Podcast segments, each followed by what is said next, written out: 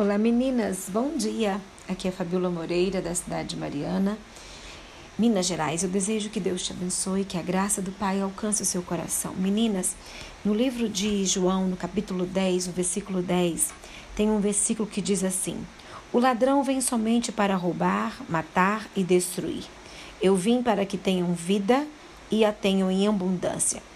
A primeira parte do versículo faz uma referência ao inimigo como um ladrão. Tente imaginar comigo agora um assalto à mão armada. O assaltante não usa uma arma como enfeite. Ele pretende usá-la caso ele precise. Assim também o inimigo envia alguns ladrões que nos roubam e tentam nos destruir. São os ladrões da alma, os estelionatários da paz, os sequestradores da alegria, os fraudadores da comunhão.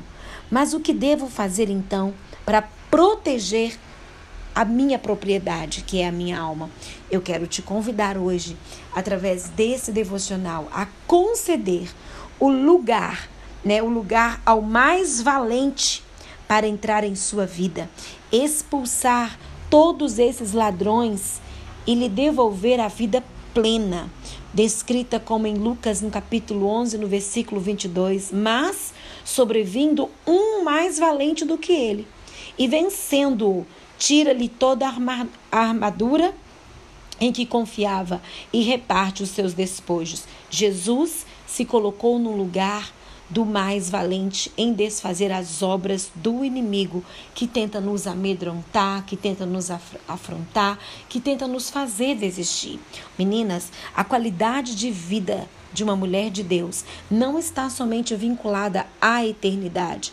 O próprio Jesus, ele nos oferece hoje uma vida melhor. Muitos creem de forma equivocada que esse termo abundância está relacionado à prosperidade material ou até mesmo a viver 24 horas numa academia. Se procurarmos no contexto do Novo Testamento, a vida em abundância está ligada a uma visão muito maior. Qual é essa visão então? A saúde da nossa alma. Nós precisamos de fato, cuidar para que o ladrão, né, aquele que veio para matar, roubar e destruir, possa realmente, não possa é, roubar de nós a alegria, roubar de nós a comunhão com o Senhor, a comunhão com a igreja, roubar de nós a alegria de sermos a, a uma esposa é, que faz o bem todos os dias, uma mãe presente na vida dos nossos filhos, que ensina, que intercede, que possamos de fato, amadas, deixar, dar lugar para o mais valente, que é Jesus, para que ele possa entrar na nossa vida, para que ele possa de fato é, se posicionar como nosso general e mandar embora todas essas setas do inimigo que tentam te amedrontar, que tentam te fazer desanimar, que tem trazido tristeza para o seu coração hoje. Receba da paz de Deus que excede a todo entendimento agora. Deixe que Jesus mande embora da sua mente, do seu coração, das suas emoções, todos esses sentimentos que esses ladrões da alegria vêm para colocar no seu coração, te fazendo desistir. Mulher, se levante. Jesus te ama, você é preciosa, você é amada, amada pelo Pai. Você precisa entender que você pode viver, você pode ser uma mulher de vida plena, porque você nunca está sozinha, pois o Abba, o Pai, Jesus Cristo está com você. Ele é o valente e quando ele vem, ele manda embora todos esses sentimentos que tentam te aprisionar. Vamos orar agora?